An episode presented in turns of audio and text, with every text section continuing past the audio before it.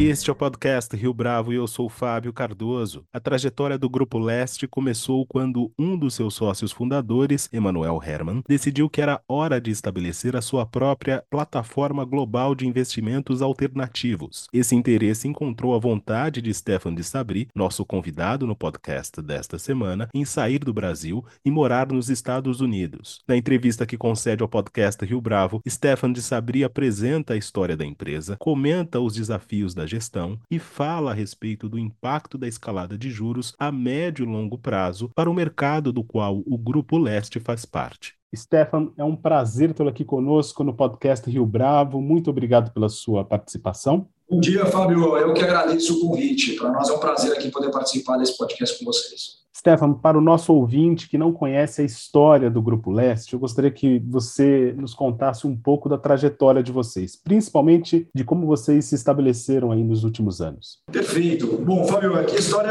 é bem bacana. A gente começou o grupo em 2014, quando o meu sócio, o Emanuel Herman, que era um dos principais sócios na época do BTG Pactual, né, por onde ele passou a vida inteira vendendo banco, recomprando, fazendo IPO, ele decidiu que era o momento dele de sair e construir a sua própria plataforma de investimentos alternativos, que foi o que fez em 2014. Nós somos amigos há muitos e muitos anos. Na época, eu era sócio da, de, um, de um hedge fund do Rio de Janeiro, né, Polo, Polo Capital, que cuidando justamente da parte de crédito estruturado, crédito imobiliário, e também é, amigo do Manuel há muitos anos. Eu falei que eu estava com vontade de, de me mudar para os Estados Unidos para fazer alguma coisa por aqui. Calhou muito é, o início aí do Grupo Com a minha vontade de também de sair do Brasil e montar alguma coisa fora. E foi quando nós começamos aqui em 2015, então, aqui nos Estados Unidos, a gestora, né, quer dizer, já tinha no Brasil uma estrutura, nós viemos para cá onde que, na verdade se transformou o vetor de crescimento, principal vetor de crescimento do grupo. Hoje a sede fica aqui nesse, em Miami, onde eu, estou falando aqui do nosso escritório, onde nós temos 38 pessoas aqui no escritório de Miami. Continuamos com o escritório em São Paulo, continuamos com o escritório no Rio de Janeiro. Temos também um escritório menor em Londres e temos também agora, mais recentemente, um escritório em Nova York. Temos lá um pezinho na, na, em Manhattan. Então, enfim, a história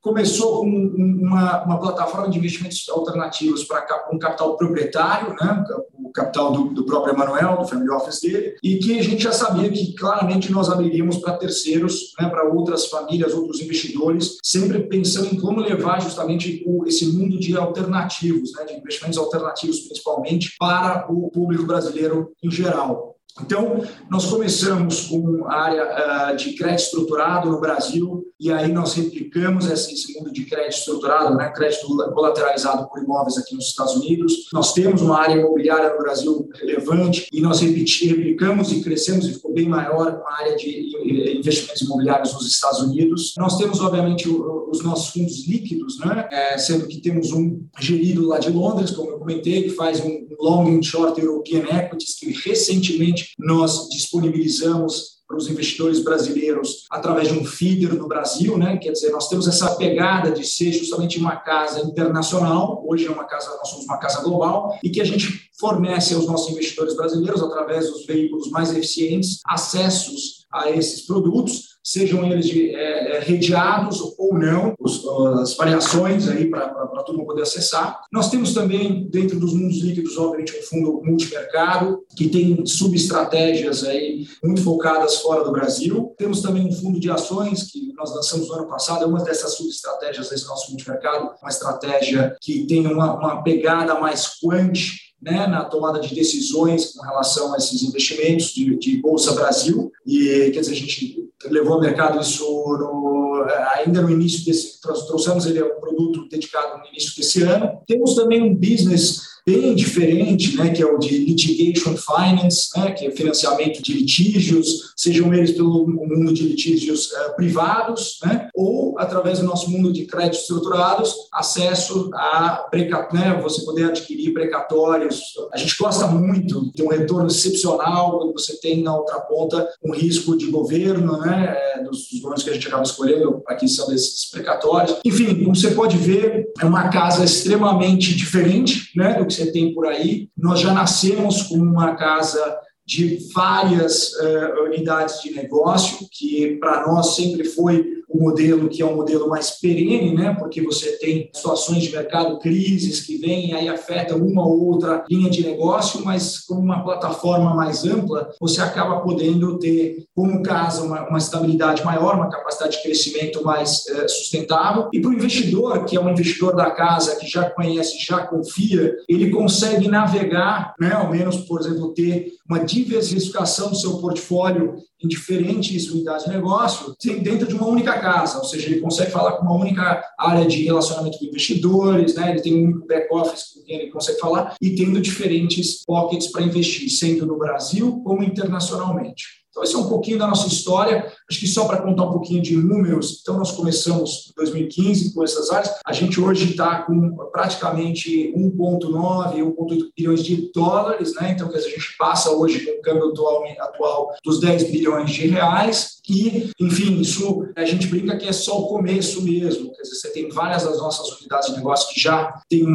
tamanho significativo, mas quando a gente fala aqui em Estados Unidos, que é um mercado absurdamente maior, mais amplo, a possibilidade de crescimento da casa como um todo é muito relevante. Para você ter uma ideia, nós temos um plano de negócio de chegar em 2025, com aí aproximadamente entre 7 a 8 bilhões de dólares sob gestão. Então, quer dizer, um número que para o Brasil, então, é extremamente significativo. Esse é um pouquinho aí da nossa história, Fábio. Ótimo. Stefan, você de certa forma adiantou o que eu vou perguntar aqui, mas ainda assim eu queria especificar um pouco mais. É uma pergunta que diz a respeito da, das características né, de uma plataforma de investimentos global com essa abordagem alternativa. O que, que o público efetivamente desconhece a a respeito dessa natureza do negócio do Grupo Leste, que você pode compartilhar conosco? Claro, não, eu acho que assim, o que a gente normalmente traz para o mercado pode parecer complexo. Quando a gente fala de investimentos alternativos e com essas características que eu mencionei há pouco, eles podem soar e parecer complexo, mas eu acho que o que a gente que eu posso trazer, acho que para transmitir aí para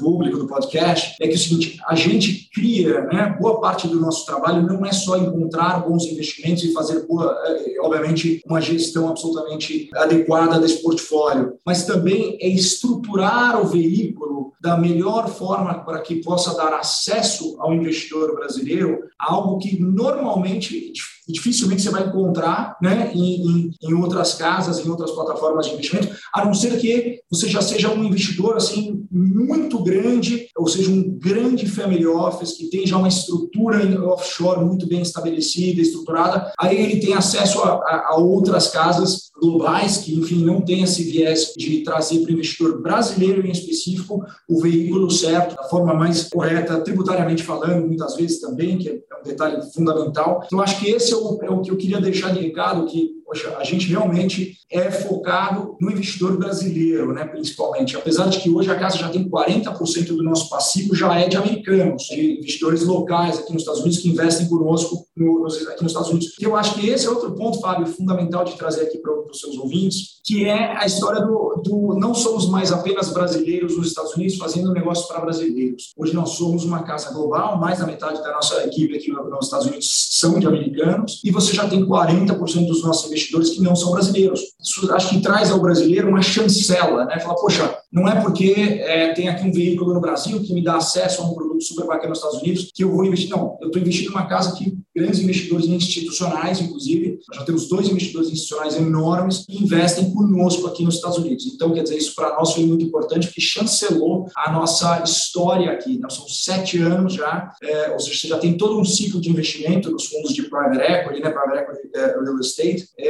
que nos coloca aqui como realmente um player local e aí, então, ou seja, o investidor brasileiro pode estar seguro que ele está investindo justamente no que há de melhor aqui no mercado americano através do Grupo Edge. Muito bem, Stefano. E o fato de ter uma equipe baseada em três países faz diferença na gestão? Como é que vocês têm operado ao longo desses anos? Fábio, eu acho que faz toda a diferença, principalmente quando a gente está falando sobre mercados privados. Quando você está falando de mercados públicos, né, ou seja, quando eu digo público aqui é o, é o listado, né, quando você tem via bolsas você consegue comprar e vender ativos, você até consegue, sentado na Faria Lima, sentado no Leblon, você consegue ter uma gestão semelhante a gente acredita que é melhor se você estiver presencialmente nos mercados, né? Mas mesmo assim, você, a, gente, a gente vê aí vários gestores brasileiros que conseguem fazer, né, através de seus multimercados, aquela coisa toda, gestão muito bem feita, sentada aí no Brasil, né? Porque você tem acesso direto ao mesmo acesso do cara que está sentado em Nova York, em Londres e tal, as bolsas locais. O que você não tem acesso, você não está no, no zoom, zoom, zoom, né? Você não está no mercado, você não está sentindo o pulso local, você está sentado no Brasil, você tem acesso às notícias brasileiras, claro, você consegue através de leitura hoje em dia, internet, aquela coisa toda, você tem os acesso. Mas quando você vai almoçar, você vai escutar de política brasileira, você vai escutar de, de juros Brasil, quer dizer, você tem uma.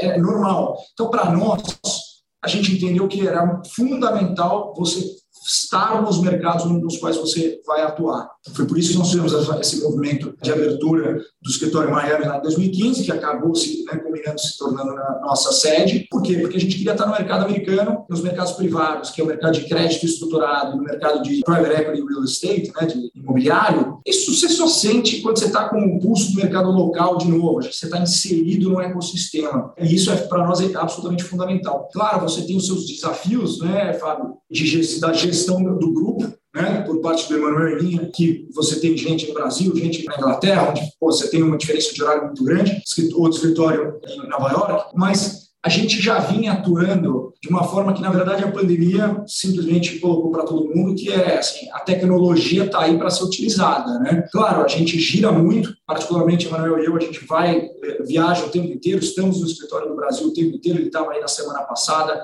eu estive duas semanas atrás, voltar daqui a 40, 30 dias, então, quer dizer, a gente está sempre girando, mas a gente usa muito essa, essa tecnologia Fábio, a gente tem nos nossos escritórios, é, todos os nossos escritórios já de antes da pandemia, as telas muito grandes nos, né, nas mesas de trading, onde a gente enxerga lá onde está o nosso back-office, onde está a nossa, a nossa mesa do Brasil, onde está a nossa mesa de Londres. Então, a gente tem uma interatividade através da tecnologia que a gente usa muito, já há muito tempo e funciona hiper bem. Agora, Stefan, como é que vocês têm absorvido o impacto da escalada de juros nos últimos meses? Olha, Fábio, tem sido um momento interessante aqui, porque realmente que a gente está vendo é que o, o, mercado, de certa forma, ao antecipar esse incremento aí da, dos, juros, porque na verdade você tem, né, através dos, das curvas futuras, você já consegue enxergar um incremento que na verdade não está na prática. Né? Quer dizer, a gente de fato saiu de um juros praticamente de zero, né, 0,025, para agora para os seus 1,5, 1,75, quer dizer que para o Brasil isso não é nada. Né? Nós no Brasil fomos aí de 2,2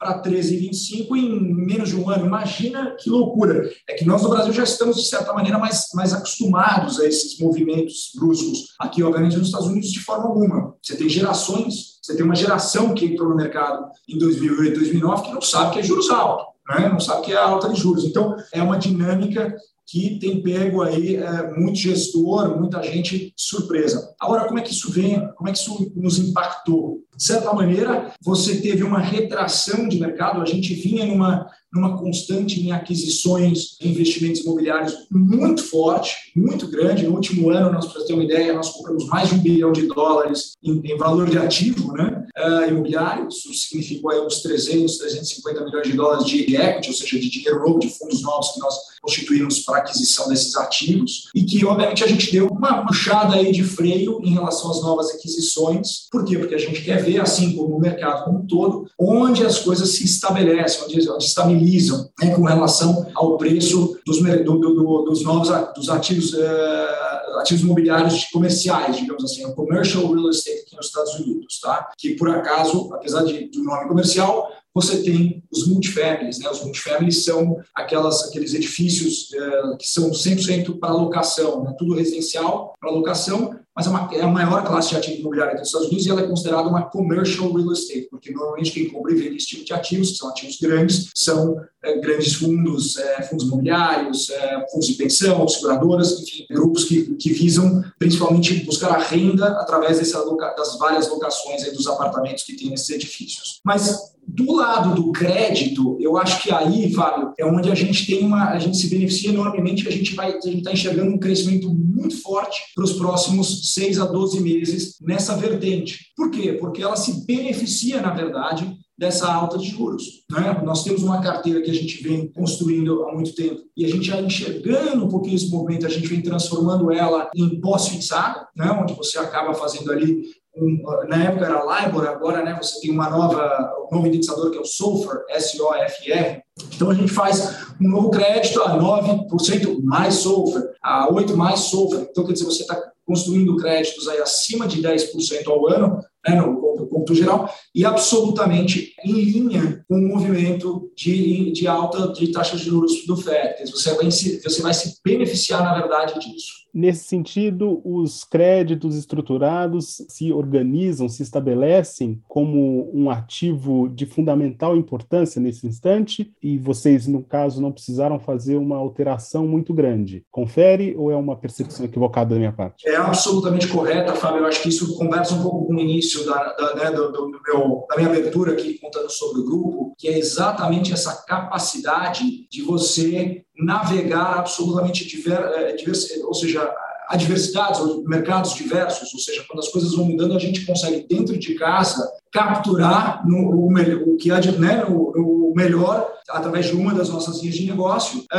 aquele determinado momento, aquela determinada situação. Então, a gente, essa, acho que essa, sem dúvida alguma, foi, já, foi o conceito desde o princípio que nós tínhamos quando foi constituído o grupo, né, com essa pluralidade de vários, vários, várias linhas de negócio, e que está, mais uma vez, demonstrando acertada, correta. Né? A gente está conseguindo aproveitar bem esse início, e a gente já tem visto isso, um movimento por forte por parte dos nossos investidores, ou investidores que nem eram investidores do Grupo Leste, que, mas enfim, então, olhando para nós, falando, poxa, peraí, tem crédito nos Estados Unidos, onde a gente consegue ganhar mais de 10% em dólar ao ano, e quer dizer que se subir mais a taxa, ainda eu ganho mais, porque eu vou estar né, cada vez mais é, pós e não pré-carteira. Sim, isso é possível, e a gente consegue entregar isso para o nosso público, eh, eh, tanto nos Estados Unidos quanto no Brasil, através do nosso feeder local, de uma forma extremamente estruturada, correta, um super portfólio. Quer dizer, a gente tem hoje mais de oito correspondentes de originação de crédito espalhados pelos Estados Unidos,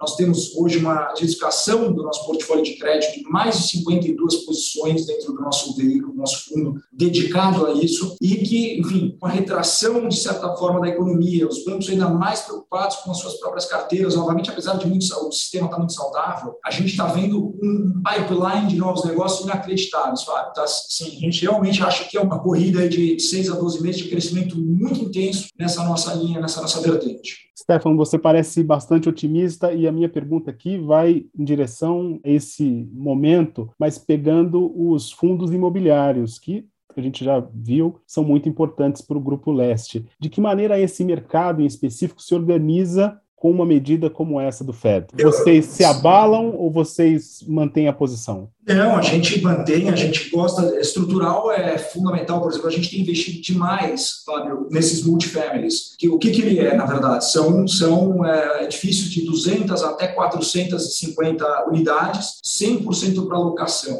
É, e você tem um déficit habitacional nos Estados Unidos muito grande, assim como no Brasil. Por quê? Muito é, por força da última grande crise de 2008 e 2009 onde você teve durante muitos anos uma, uma indústria né, de novas unidades residenciais que foram absolutamente foi então não, foram, não, foi, não acompanhou o que é o crescimento do país. Os Estados Unidos cresceu nos últimos 12 anos mais, muito mais do que o Brasil, inclusive. Então, quer dizer, você já tem uma população pujante, um país que quem cresce muito mais, você tem, obviamente, uma imigração, gente que vem de fora, quer dizer, você tem uma demanda por residências enorme, tá? E a gente vem investindo não só nisso, nessa tese, mas principalmente nas regiões, acho que isso é fundamental falar, onde crescem mais do que o, o país como um todo. Por quê? Porque você tem uma migração interna muito forte. E o Covid veio só acentuar isso. Então, você tem uma, um êxodo da Califórnia, você tem um êxodo de Nova York e, de, e essa turma toda indo para o que a gente chama de Sunbelt, né? que são é a região mais de um clima mais ameno né? nos Estados Unidos, que é a parte mais do sul. Ela vai faz um sorriso, assim, né? E pega, obviamente, a Flórida, que foi, sem dúvida alguma, a mais beneficiada de todos os estados americanos com relação a essa migração interna. Onde a gente está exposto é onde tem uma demanda absurda, absurdamente forte, resiliente, contínua, contínua. Então você tem, óbvio, talvez os preços que vinham subindo, preços de aluguel, preços dessas, né, para comprar os novos multifamilies, vinham, vinham numa ascensão assim absurda e que eles, eles eles nesse momento eles passam a dar uma pausa e as coisas passam, inclusive, a estar mais é, dentro da própria realidade. A gente, para você ter uma ideia, nós compramos um desses multifamilies no ano passado, aqui a, 5, a 40 minutos do nosso escritório, aqui no norte, perto de Fort Lauderdale, que é uma cidade mais conhecida. Aliás, os brasileiros devem conhecer porque fica muito próximo àquele shopping que chama Sawgrass, né, um outlet muito famoso, brasileiros que vêm à Flórida adoram passar por lá, realmente é um, é bom. Então a gente comprou lá 405 unidades nesse né, um multifamily em agosto de 2021. Para vocês terem uma ideia, há dois, três meses atrás, antes de ter essa puxada toda dos juros, nós recebemos aqui o que a gente chama de unsolicited offer, né? A gente não estava querendo vender esse multifamily, isso é um processo de quatro a cinco anos que a gente né, faz as reformas, aumenta, incrementa os aluguéis, e lá na frente a gente vende essa propriedade para ter não só o carrego né, positivo, mas como ganho de capital. Nós tivemos há dois, três meses atrás um unsolicited bid por essa propriedade, por um valor que é, assim, uma loucura. A gente falou, pô, por esse preço a gente vende.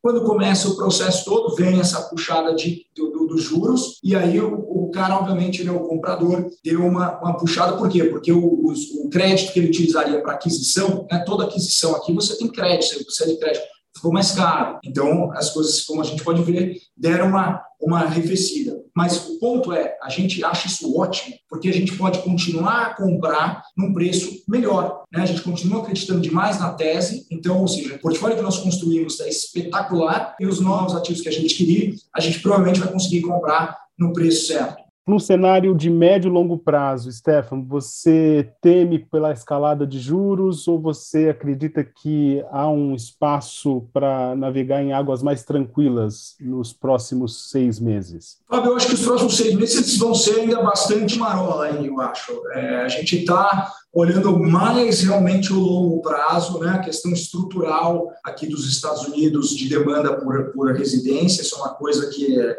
você atravessar esses próximos seis, talvez que possam, podem ser até 18 meses né, dos juros mais elevados. Para nós, enfim, de novo, isso vai, não é nada mal, ele, ele traz uh, os preços para as realidades. Né? A gente estava num momento de euforia, de fato, acho que você tinha, você via, comentei há pouco, essa história de bids para bids, ou seja, preço alguém na oferta de compra para algo que você nem colocou à venda. Então, quer dizer, acho que as coisas se acalmam em termos de preços. Eu acho que os mercados ainda vão estar mais complexos aí nos próximos 6 a 18 meses, em termos de aonde que é que esses juros vai parar. A gente não acredita realmente numa nova era de juros absolutamente elevados. Acho que isso não, não cabe, inclusive, com a própria dívida do, né, do governo americano. Quer dizer, você tem hoje dos, dos governos como um todo, quer dizer, você tem balanços absurdos que foram que cresceram enormemente né, em função da, da própria combate à pandemia e que não comportam níveis de juros muito mais elevados. E a gente acha que realmente aqui nos Estados Unidos, como eu falei,